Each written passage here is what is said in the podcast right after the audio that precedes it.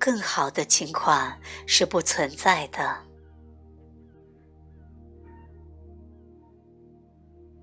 想要摆脱眼前情况的那股冲动，会不会制造出另外一种抗拒的模式和局限？因为觉察到自己成长的模式或限制，于是你想摆脱掉它。但是，这股想摆脱局限的欲望，会不会是另一种形式的局限？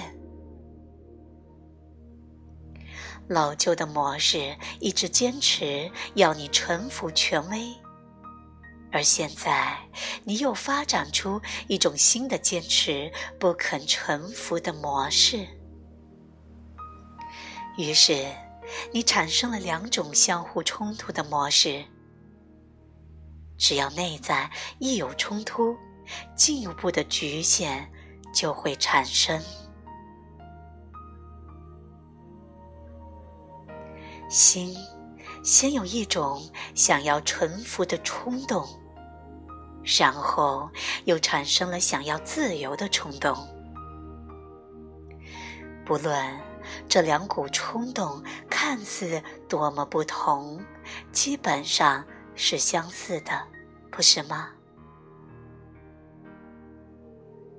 如果基本上是相似的。那么，你追求自由的努力就是徒劳无益的，因为你只会永无止境的从一个模式跳到另一个模式。更好的情况是不存在的，而你必须了解这股想要变得更好的欲望。